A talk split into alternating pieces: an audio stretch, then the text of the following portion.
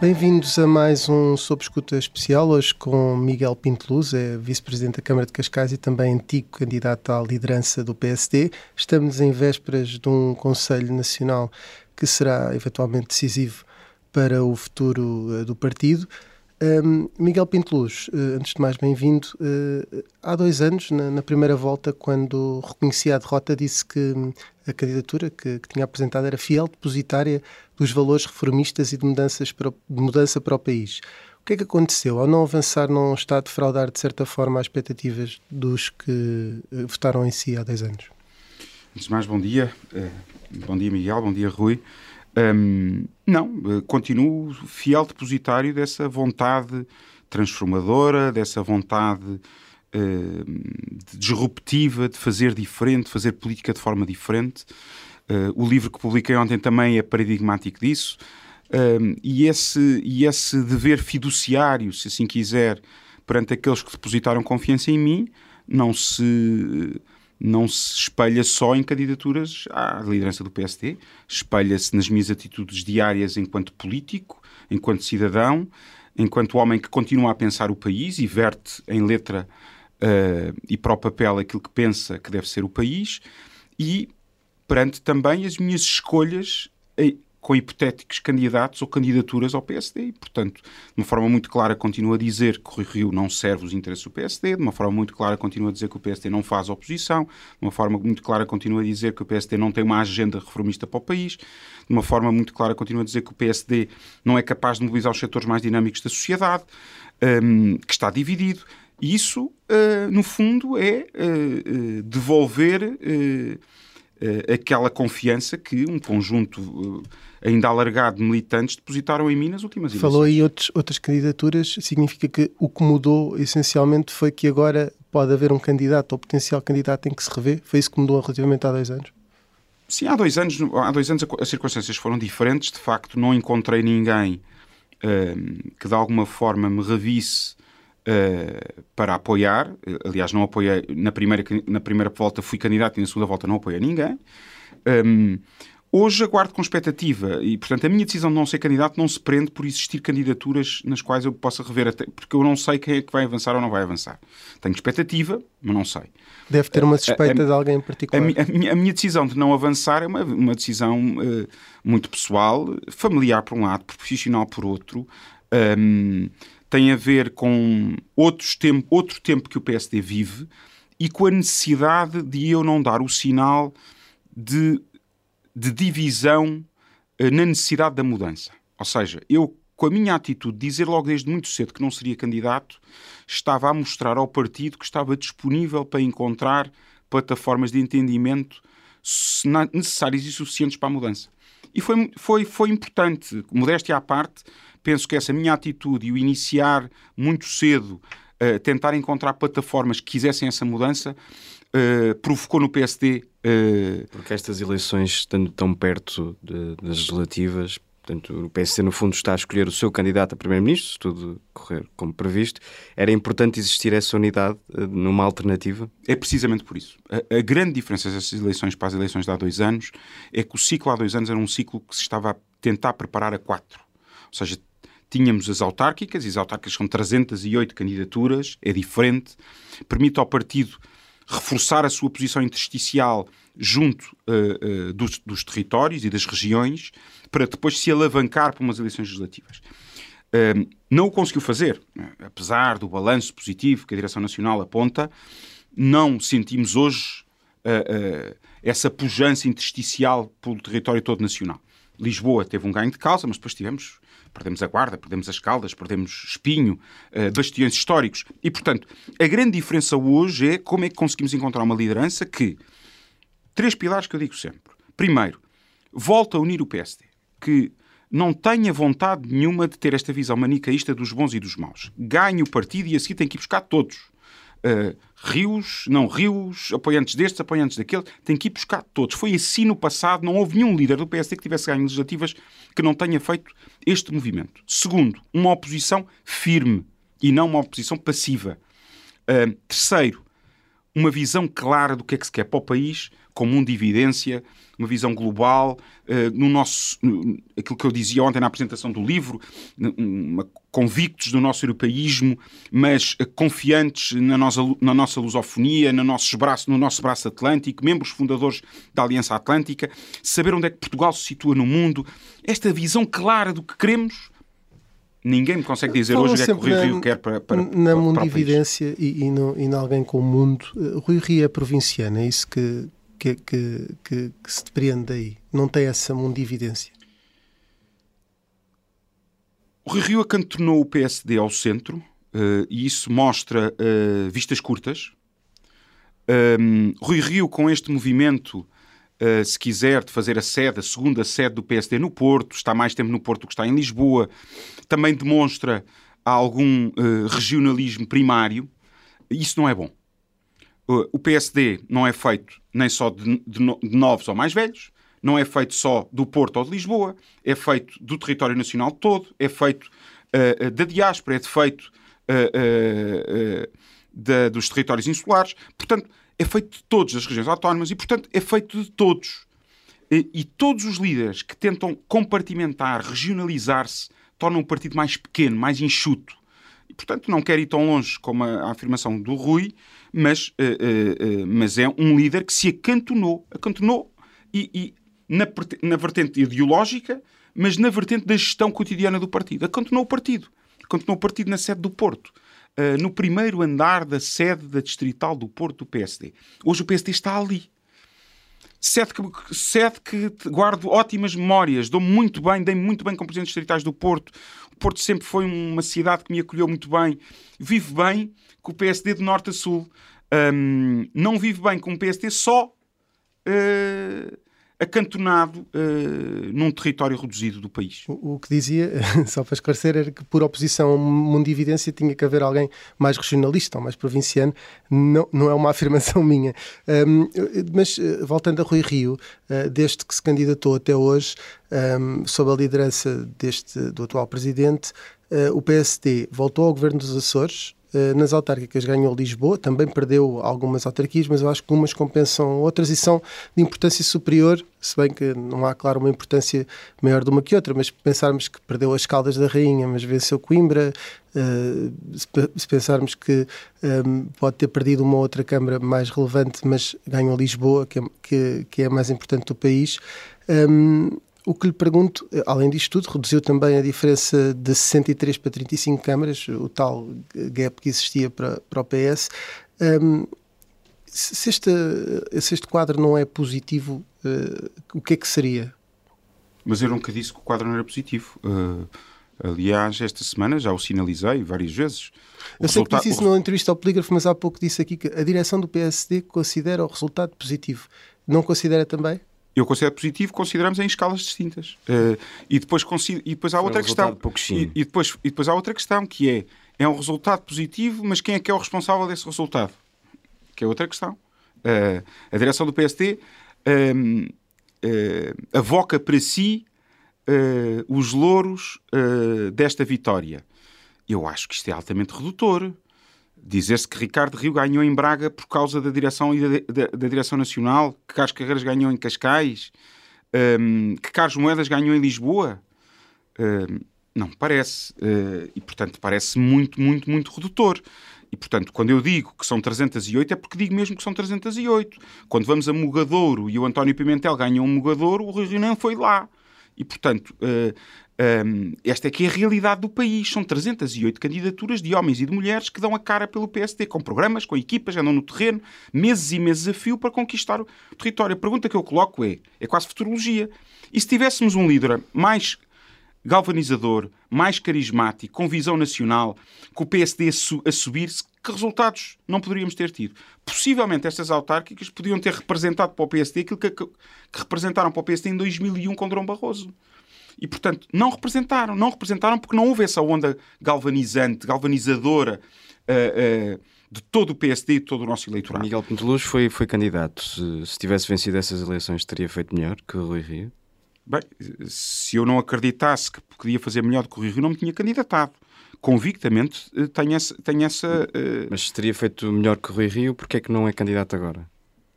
Precisamente porque é que lhe digo, porque há valores mais altos se levantam, porque eu coloco, não coloco os meus interesses pessoais, a minha ambição pessoal, porque os políticos dizerem que não têm ambição uh, estão a mentir ou não percebem o que é que andam aqui a fazer. Um, não coloco, nunca coloquei à frente dos interesses nacionais, à frente dos interesses do meu partido. E, portanto, o partido hoje tem que se unir para mudar. E eu quis dar esse sinal. Quis dizer, dou um passo atrás. Uh, dou um passo atrás para o partido poder dar dois ou três à frente, para o partido se reformar, para o partido uh, uh, se tornar mais contemporâneo, mais próximo do país de hoje, das pessoas de hoje, dos portugueses de hoje, que, que se afastou. Nos últimos quatro anos afastou-se objetivamente. Isto é um partido uh, que parece que parou no tempo. Mas, mas ainda olhando para, para os resultados eleitorais, antes de avançarmos para outras questões, com o Rui Rio, nestes dois anos, Rui Rio conseguiu voltar ou colocar o PSD de volta ao, ao governo dos Açores e cresceu, é inegável, cresceu nas autárquicas. Era exigível uh, mais a um líder do PSD? É aquilo que lhe digo, claro que era. Uh, uh, o resultado autárquico podia ter sido melhor se temos estado mais unidos e se tivéssemos tido essa visão mais nacional e, e, e galvanizadora. Depois dizer, voltou, voltou agora a, a, atribuir uma vitória do governo dos Açores uh, ao Rio Rio. Que diabo, o, o José Manuel Bodieiro uh, deve estar a dar voltas na cadeira. Quer dizer, uh, de que depende a estratégia nacional? Digam-me o que é que Rui Rio pensa sobre as autonomias. Nos últimos quatro anos, o que é que ficou escrito ou dito por Rui Rio sobre as autonomias? Qual é a opinião de Rui Rio sobre as autonomias? Sobre o empobrecimento permanente dos Açores? É a região mais periférica uh, da União Europeia? É a região mais pobre da União Europeia? O, socialismo nos Açores empobreceu os açorianos. É, é, é, é, a região do país com mais RSI, com mais dependência do governo regional. Eu não ouvi o Rui Rio dizer isto uma única vez nos últimos quatro anos. Eu disse várias vezes. E, portanto, Rui Rio não pode ser fiel depositário da vitória dos, Açores. A vitória dos Açores deve-se ao PSD dos Açores, deve-se ao Zé Manuel Bolieiro, que acreditou uh, uh, até ao fim, mobilizou e, e fez crer à população dos Açores que podia fazer diferente, que este ciclo vicioso de empobrecimento permanente dos Açores tinha que parar e parou. Parou com o PSD agora e com o Samuel Bolieiro. Muito bem, vamos avançar. Considera que o artigo de Cavaco Silva foi uma espécie de reedição da, da boa e da má moeda que expulsou na altura Pedro Santana Lopes? Ou foi um cartão vermelho a Rui Rio? Expulsou, aqui é uma força de expressão, obviamente. Precipitou, se, se quisermos, o fim de ciclo de Santana Lopes. É diferente. Uh, o contexto é diferente uh, e, o, e, o, conteúdo também é diferente. Uh, na altura da boa e da má moeda, o PSD viveu sempre muito nessa dicotomia. É interessante que hoje se esbate muito isso. ontem, naquela sala da apresentação do meu livro, estava lá boa e má moeda.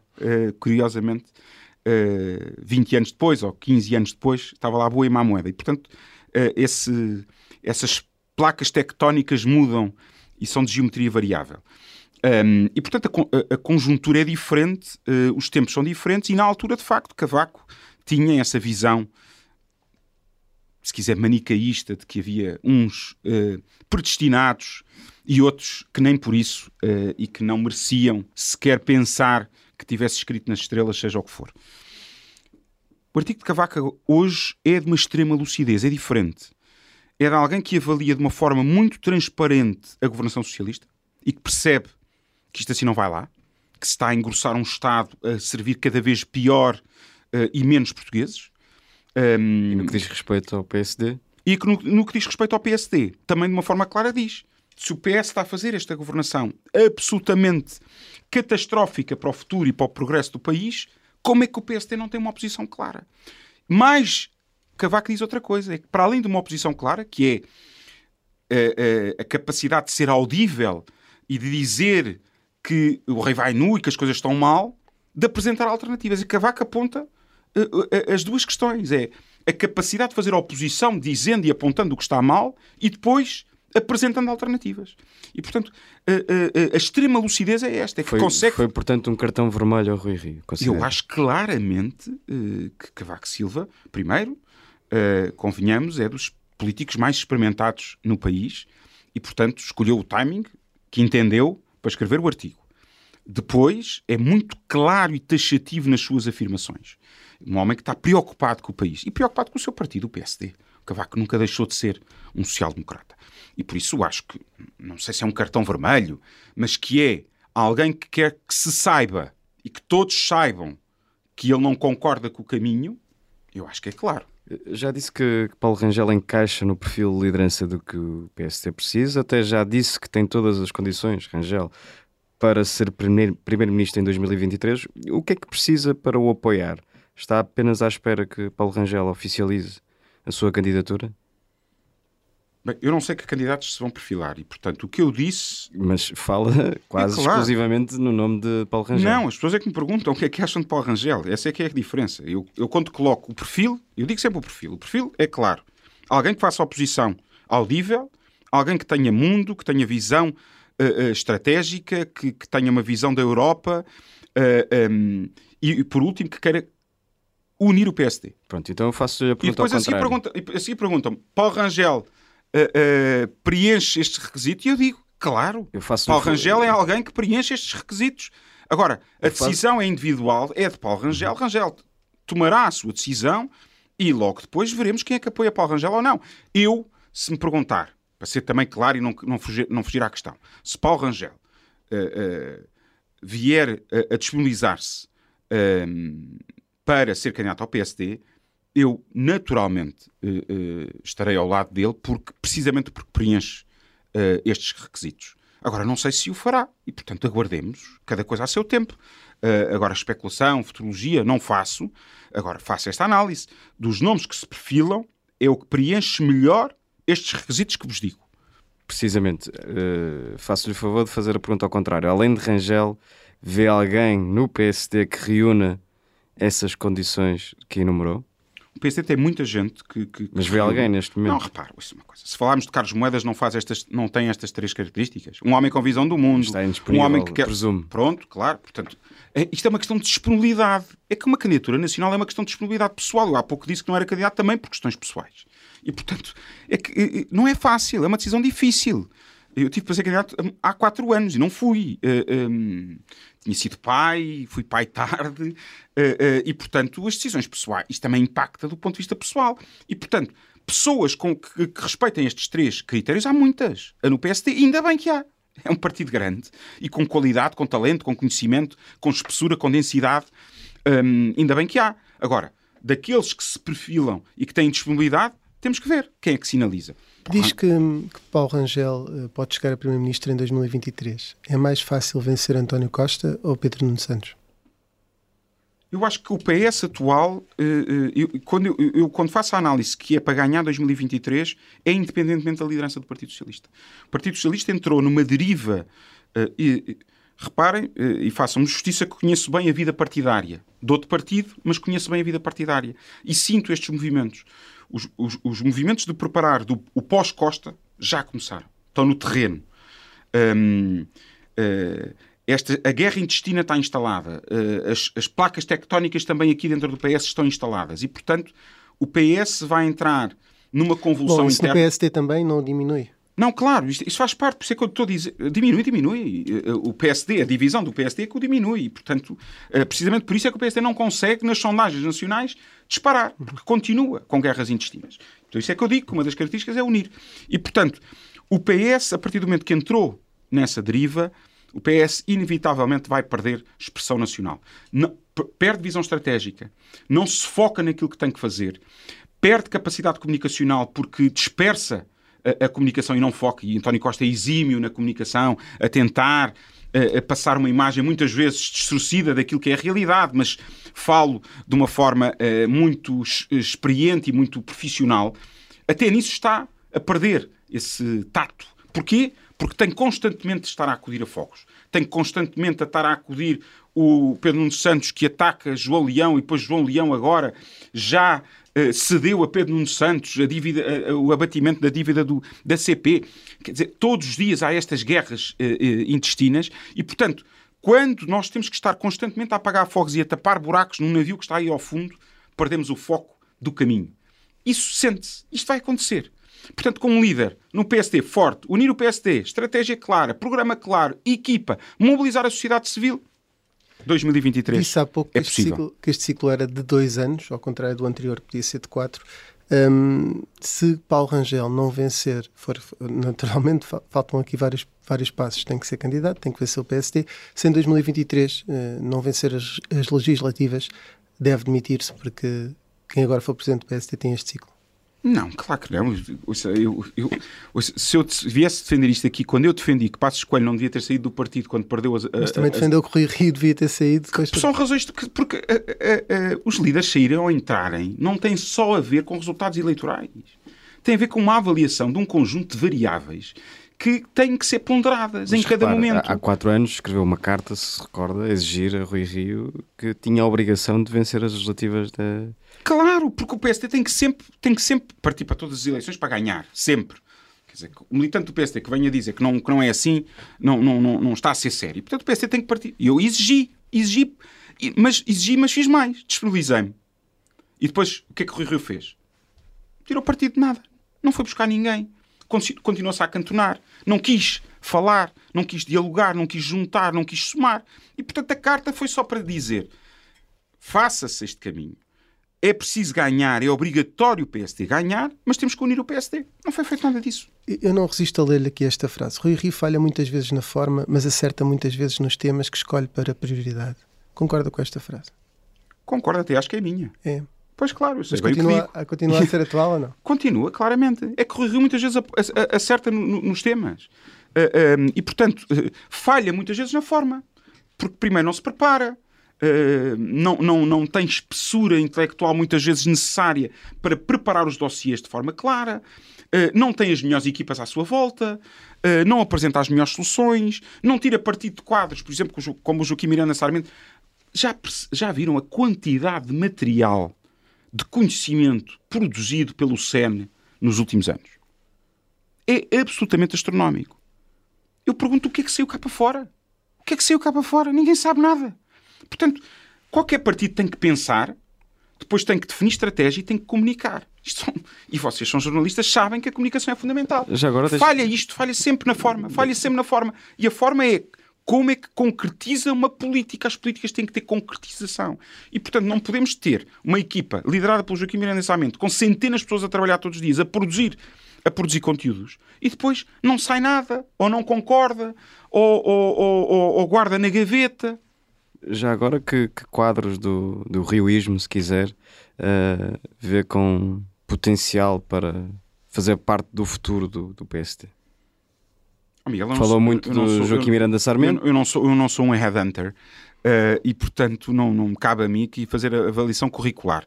O rioísmo tem muitos homens e mulheres que fizeram política comigo nos últimos 25 anos. Muitos. E, portanto, o PSD tem muita gente. Eh, o, o rioísmo é, é- é um fenómeno com quatro anos. Eh, eh, antes de serem rioístas eram outras coisas. Eram istas de outras coisas. Eram istas de outros. Portanto, tem muita gente. E quem muita foram gente. esses com quem estão, estão, é- estão, é- estão é desaproveitados. Andam para lá perdidos. desse- de- desses- Andam para lá perdidos porque Dessas pessoas que sinalizou que estão desaproveitadas, está a haver alguém, além do Joaquim Miranda Sarmento? Há muita gente, mas não me cabe a mim agora di- dizer. Deixe- Deixem-me fazer. para perceberem que, eh, que hoje eh, eh, o PSD é um partido de homem só. Um, eu faço muitas vezes estas perguntas, esta pergunta a militantes do PSD: é quem é o primeiro vice-presidente do PSD hoje em dia? Eh, e as pessoas não sabem dizer. Eh, Quem é o segundo? Não sabem, não sabem dizer, não, não conseguem eh, verbalizar, porque de facto não existe. A Comissão Política Permanente Nacional não existe. Com Pedro Passos Coelho sabia-se, Jorge Moreira Silva representou esse papel, depois Marco António Costa representou esse papel, os secretários-gerais eram conhecidos, eh, havia esse papel de, de divisão da equipa, dos seus papéis na equipa. A direção do PSD tem nomes consagrados, como Tem David consagrado. Justino, Não, Nuno tem, tem, tem, estão lá, mas não, não, tem, não tem o espaço que existia no passado. Eh, e, e quem é o lugar-tenente, ninguém sabe quem é o lugar. Esse número 2 é importante para o PSD? Saber claramente quem é o, o número 2 Não, é preciso saber quem é o 2, o 3, o 4, o 5, o 6, todos. É preciso saber todos. O PSD é de todos, não é de um homem só. Que- O que eu quero dizer com isto é que o PSD não é de um homem só. Mas imagina-se momento imagina-se como número 2 de Paulo não me imagino nada. Olha, hoje sou o número 2 do Carlos Carreiras em Cascais. E com muito orgulho, muito orgulho. Ainda ontem eu disse, um homem que me inspira muito, que me inspirou toda a minha carreira política e é com muito orgulho que faço esse percurso com ele. Uh, em 2020, na segunda volta, os votos dos seus apoiantes e os de Luís Montenegro não foram suficientes para derrotar Rui Rio. O que o leva a crer que desta vez é possível, seja qual for o candidato alternativo, é possível derrotar o atual líder do PSD? Primeiro, deixe-me fazer uma ressalva. Os meus votos com os votos de Luís Montenegro eram suficientes para ganhar. Na primeira volta, uh, mas depois na segunda não foram. Na segunda eu não apoio a ninguém. Uh, e portanto, não sei o que é, que é isso dos meus votos. Mas perante portanto, uma bipolarização, pronto, ficaram portanto dois. é diferente. Sim. Ou seja, mais de 50% do partido não queria Rui Rio. Isto é que é claro. Votaram em Miguel Pinto Luz e votaram em Luís Montenegro. Na primeira volta. Pronto. Mais de, 50, volta, mais de 50% do partido não queria Miguel Pinto Luz. Portanto, só quero essa, essa, essa, essa ressalva que é uh, uh, os votos de Miguel Pinto Luz com os votos de Luís Montenegro tiveram mais votos de que Rui Rio. Isto é a verdade dos factos. Depois, na segunda volta, Miguel Pinto Luz não apoiou ninguém e houve naturalmente apoiantes de Miguel Pinto Luz que foram apoiar Rui Rio. Uh, eu já sabia que isso iria acontecer e também uma das razões para não apoiar ninguém foi essa, porque sabia que tinha pessoas mais próximas do Rui Rio, tinha pessoas mais próximas de Luís Montenegro. Sendo que a maioria estava mais próxima de Luís Montenegro. Mas tinha dos dois. Sim, houve uma transposição de votos uh, uh, bastante grande, mas teria ali uma má, mas não foi toda, porque se tivesse sido toda, não tinha acontecido o, o que aconteceu. Portanto, e agora o que sente é que é possível, de facto. Eu acho que hoje, hoje, se houver a tal união, e daí eu ter recuado uh, à volta desta mudança de início, eu acho que podemos construir uma alternativa clara e Rui Rio tem que ser derrotado à primeira volta, por essa razão também. Também é um ensinamento. Se, se, forem, se forem só duas candidaturas, é inevitável que seja à primeira, à primeira volta. Se vierem mais militantes, terá que ser à segunda Mas volta. é mais fácil afastar Rui Rio numa bipolarização do que. Eu acho que essas regras não existem, quer dizer, não, não, não existem. Não, quer dizer, muitas vezes tenta-se olhar para a história e perceber. Eu arranjo-lhes exemplos no PSD de, para todos os gostos e feitios. Quer dizer, não. não, não um, quando não existia o modelo de segunda volta, Manela Ferreira ganhou o partido com 30 e poucos por cento do partido. Quer dizer, quando Santana Lopes e Passos Coelho tiveram os dois juntos 60% do partido. Portanto, Estavam todos muito próximos, com pequenas uh, diferenças. Sim, já tivemos muitas realidades. Não, tenho insistido muito nesta ideia de que são precisos novos protagonistas uh, para a política. Falando ainda de Paulo Rangel, foi líder parlamentar em 2008, foi candidato à liderança do PSD em 2010, foi candidato às europeias em 2009, 2014 e em 2019. Em que medida é que Paulo Rangel uh, encaixa neste perfil de novo protagonista? Novo protagonista de liderança. Quer dizer, não. não, não uh, e depois Paulo Rangel se for candidato, com certeza que vai se ter que rodear de novos protagonistas. Eh, e, portanto, não, lá está, eu ainda ontem dizia isto, isto não é feito só dos novos e dos velhos, quer dizer, não tem a ver com geração nem com idades. O protagonismo tem a ver, alguma vez foi dada a oportunidade a Paulo Rangel, eh, ou a Jorge Moeda Silva, ou outro qualquer, ou a Carlos Moedas liderar o PSD? Nunca. E portanto, foi, o, novo o, novo perdeu, o novo o, o Jorge Mendes Silva, Rangel, não, de liderar o PSD. Ah, em 2010 Sim. não teve ganho de causa, mas não foi dada a oportunidade, o que é facto. Portanto, novos protagonistas só nesse sentido, quer dizer, uh, ah, um, e portanto, uh, uh, e depois nas equipas, eu acho que tem que haver renovação, tem que haver renovação pessoas que pensem para o tempo de hoje. Isso já o disse. Mas repare, Paulo Rangel, enquanto cabeça lista às europeias, foi responsável, ou corresponsável, o que quiser, uh, pelo pior resultado da história do PSD. Eh, o que é que leva a crer que fará diferente enquanto líder do PSD? O que é que leva a crer que Paulo Rangel, em teoria, será um, um candidato vencedor? Por uma razão muito simples, eh, Miguel, porque esse resultado, o pior resultado da história do PSD prende-se única e exclusivamente, exclusivamente aí sim, uh, se eu nas autárquicas não consigo fazer transposição de uma leitura nacional para uma leitura uh, de 308 municípios, nas europeias consigo, claramente. As europeias são sempre também o espelho, uh, muitas vezes um cartão vermelho que é dado ao governo e por aí fora. e nas europeias as sondagens nacionais todas até às europeias eram todas na mesma, na mesma escala do resultado que Paulo Rangel teve. Paulo Rangel não teve mais nem menos, aliás, porque são as, as, as, as eleições com mais abstenção que temos em Portugal. E, portanto, elas, não, elas espelham o sentimento médio dos portugueses naquele momento perante um partido político. E o PST, todas as sondagens para o PST nacional que, que, que antecederam essas eleições europeias foram sempre, mas sempre, na mesma escala de valores. Sempre na mesma escala de valores.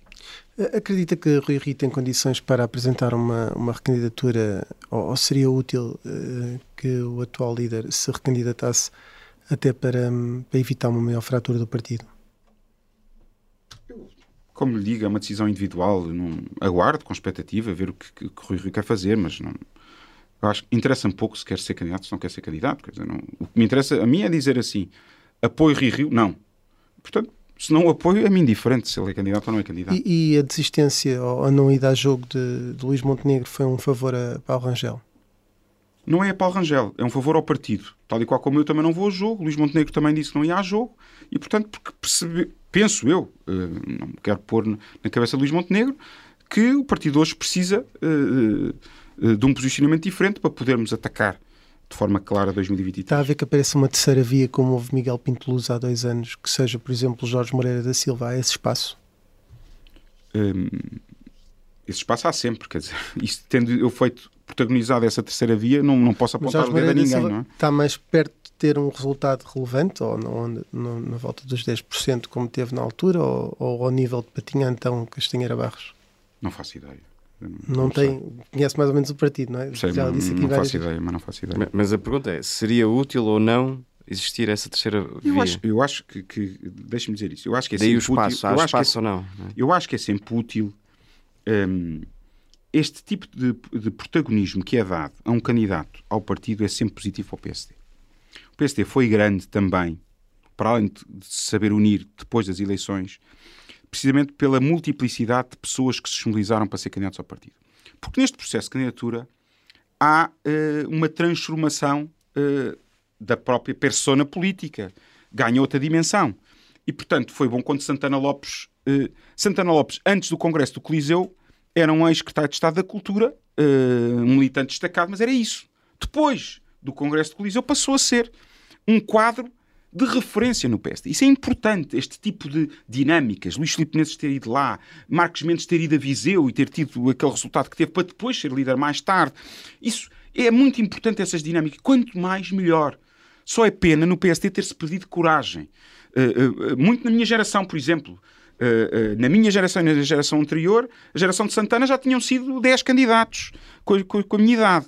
E, portanto, tenho pena que isso não exista hoje. Mas consegue perceber que é contraditório. No fundo, está a dizer que. Não, repare uma coisa. Outra coisa é. Eu estou a falar da minha posição pessoal, que já fui candidato. E também E do Luís Montenegro. E Luís Montenegro é uma coisa diferente. Já fomos candidatos. Uh, uh, e, e, temos uma responsabilidade diferente hoje de passar um sinal. Nós não estamos lá só por ambição pessoal, podemos dar um passo atrás para encontrar uma plataforma de entendimento maior. Agora, aqueles que não foram, quererem agora mostrar-se, quererem dizer ao país que têm ideias, que têm programas, que, que têm formas diferentes de fazer. Que diabo? Eu, não, eu sou o último que posso dizer que posso condenar isso ou que era prejudicial para o PSD. Sou o último. Nunca o farei. Nunca o farei. Também disse aí que tinha ambição, eh, percebemos que não desiste mais tarde, como aconteceu com muitos, até com o Paulo Rangel, eh, de voltar a candidatar-se.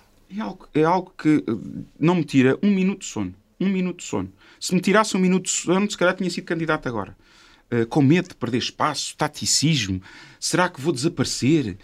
Interessa-me pouco. Este aparecimento de Carlos. Moedas como ativo futuro... Ótimo, ainda bem. O Carlos... Pode ser um competidor para si. Não. É, para o é, pós-Rangel. É, não, não, não. É ótimo para o país. É ótimo para o país e para o PST. O Carlos Moedas é dos melhores quadros que este país tem, dos melhores quadros que o PST tem. E ainda bem que Carlos Moedas disse sim à candidatura a Lisboa e ainda bem que teve ganho de causa. É exatamente o contrário. Quem anda na política à procura de ficar na história ou de ser reconhecido, anda na política pelas razões erradas. Nós temos que andar na política porque queremos impactar na vida dos nossos concidadãos de forma positiva. Esse deve ser o nosso único mote. Se chegamos a ser líderes ou não chegamos a ser líderes e que temos que ser número 2, ou número 3, ou número 4, ou número 10, ou número 20, ou um militante, ou um soldado raso, é indiferente. Muito bem, eh, avançamos agora aqui para, para um, um, futuro mais imediato. O PCP e o Bloco ameaçaram votar contra o orçamento. Um, se, se, o orçamento fosse eventualmente chumbado e fossem convocadas eleições antecipadas nos próximos meses, havia alguém mais bem preparado no PSD para, para ir a votos uh, num curto espaço de tempo do Rui Rio? Claramente. Se se, se eu assim não pensasse, não, não, não tinha dito tudo o que disse até aqui nesta entrevista e, portanto, Uh, claramente que há quadros muito mais bem preparados nesta fase para ir a votos, mesmo nessa circunstância catastrófica do governo uh, se ficar impossibilitado de governar e de, de serem provocadas eleições antecipadas. Haveria tempo de um novo de, de, de, fazer as eleições e haver um novo. Haveria, não, não quero fazer futurologia, mas haveria, já houve Já houve circunstâncias dessas no passado também. A história também aí aprendemos com a história e sabemos que isso é possível.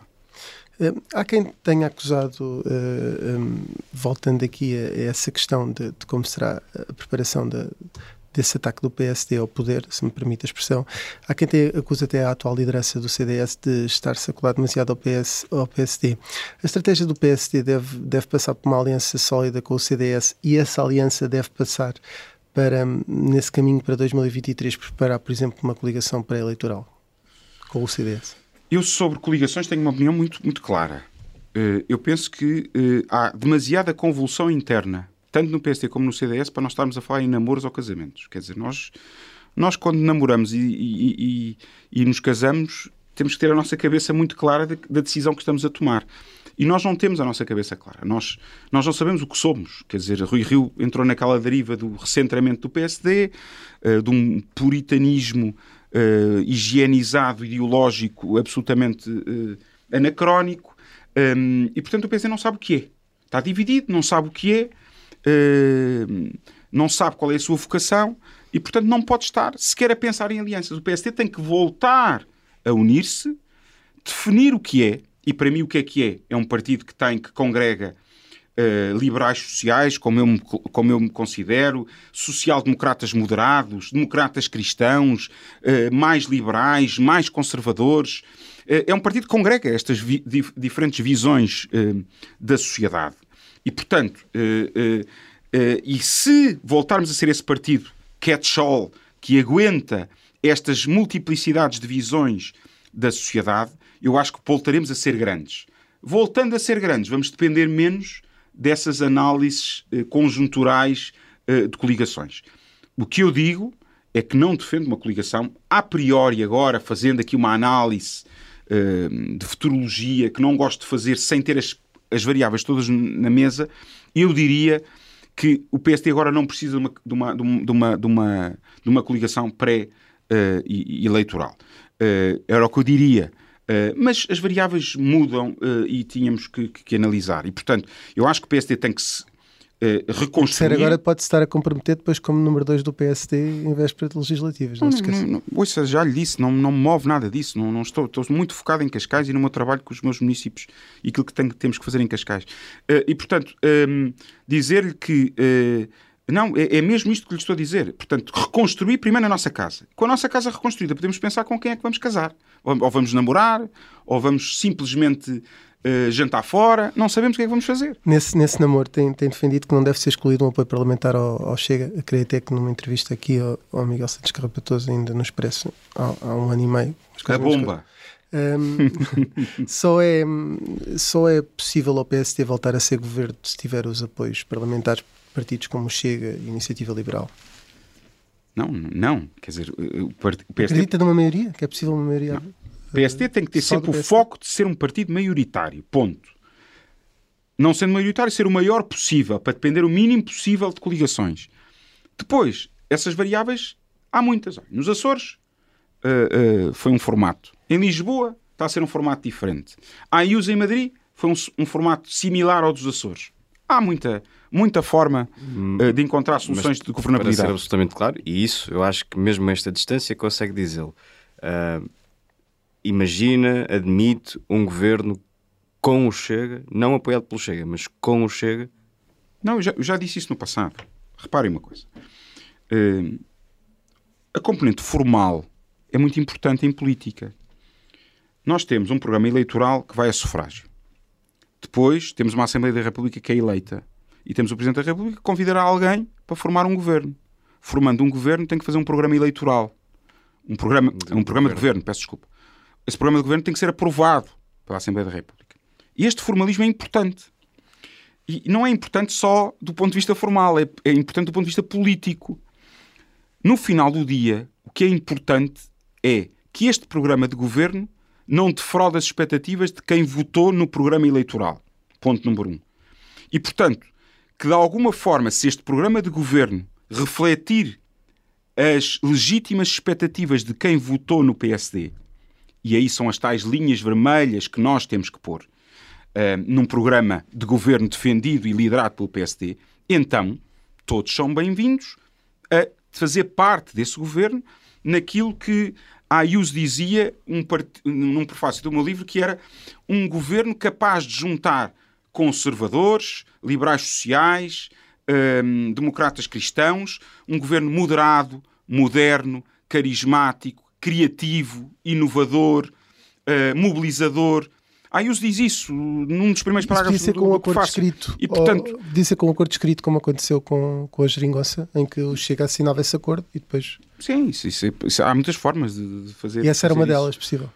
Não sei, quer dizer, isso é algo que não, que não, não pensei, não refleti sobre isso, quer dizer, não, não, é, um, não, é um pormenor que não. Que não, Mas eu confesso que, que- que não demorou respondo- vários, vários segundos a, Não, a responder a não. uma pergunta. Não, claro, porque tenho que PSD explicar. com Se- chega ou sem chega? Já lhe expliquei. Se o, se o programa de governo, para ser viabilizado na Assembleia da República, Depender de um cargo depender, ministerial. depender de um conjunto de, de partidos do centro-direita que queiram fazer parte de um programa de governo que não defraude as expectativas do programa eleitoral eh, eh, do PSD, com as tais linhas vermelhas que o PSD não abdica. Somos um partido com uma profunda visão social, de, de equidade, de redistribuição da riqueza, de liberdade individual. Num, essa- Eu, percebo tudo, Tudo isso, mas bem. porque é que é tão difícil dizer que admite um governo com PSD com o chega não, é, dentro? não, é, não é difícil dizer-lhe que admite um governo com qualquer força parti- partidária do centro-direita. Digo-lhe o mais. chega é de centro-direita? Di- Digo-lhe sempre mais. Diga-me o Miguel, se não é de centro-direita. Pronto, é colocado Pois, assim. claro, mas isto não é. Isto não, acho que não estou numa aula de ciência política. Acho que vocês sabem que o Chega é de centro-direita e, portanto, uh, uh, uh, uh, se é para o soundbite, não, não tem o soundbite. O soundbite é este. É, Mesmo que não seja de é extrema-direita. o PSD é tem que estar, o PSD tem que estar disponível para não defraudar as expectativas, as expectativas dos portugueses. Se os portugueses lhe conferirem um mandato para formar governo e se para esse governo precisar de fazer alianças no centro-direita, não abdicando da sua, da da- dos seus valores eh, eh, fundacionais, o PSD tem que estar ao lado dos portugueses. Tem que estar ao lado dos portugueses. E foi isso que, por exemplo, José Manuel Bolheiro fez eh, eh, nos Açores. Não abdicou. O, o- o- Chega colocou um conjunto de regras, eh, de, de- de exigências. Algumas foram aceites, outras não foram aceites. Não faz parte do governo.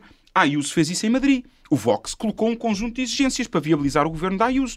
E a Ayuso aceitou. E a Ayuso passou a ser uma perigosa extremista de direita por ter aceito algumas das reivindicações do Vox.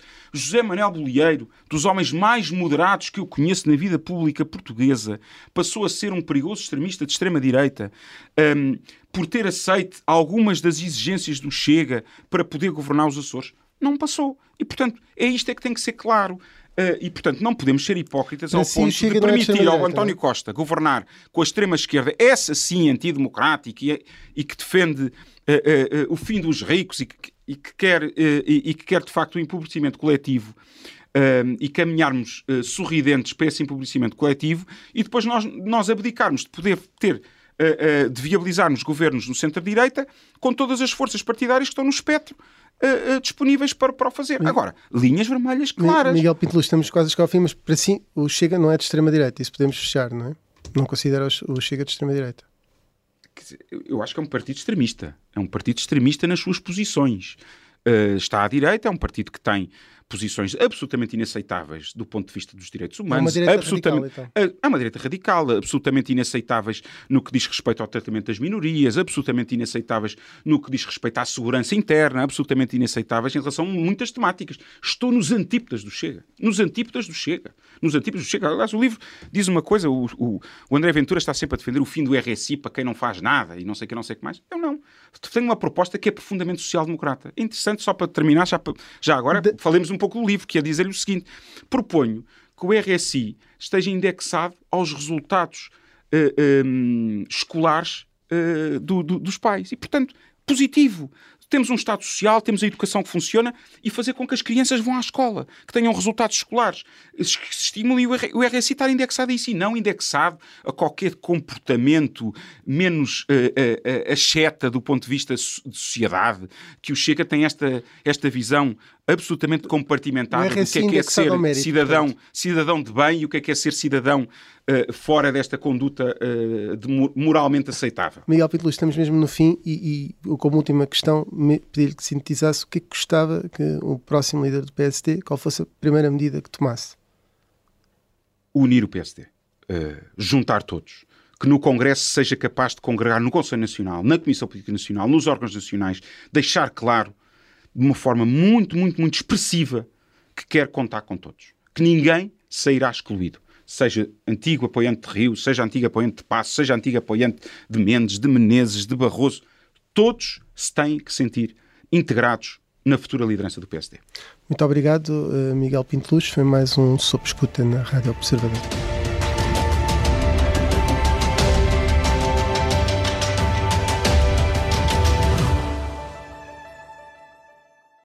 Obrigada por ter ouvido este podcast. Se gostou, pode subscrevê-lo, pode partilhá-lo e também pode ouvir a Rádio Observador online em 98.7 em Lisboa e em 98.4 no Porto.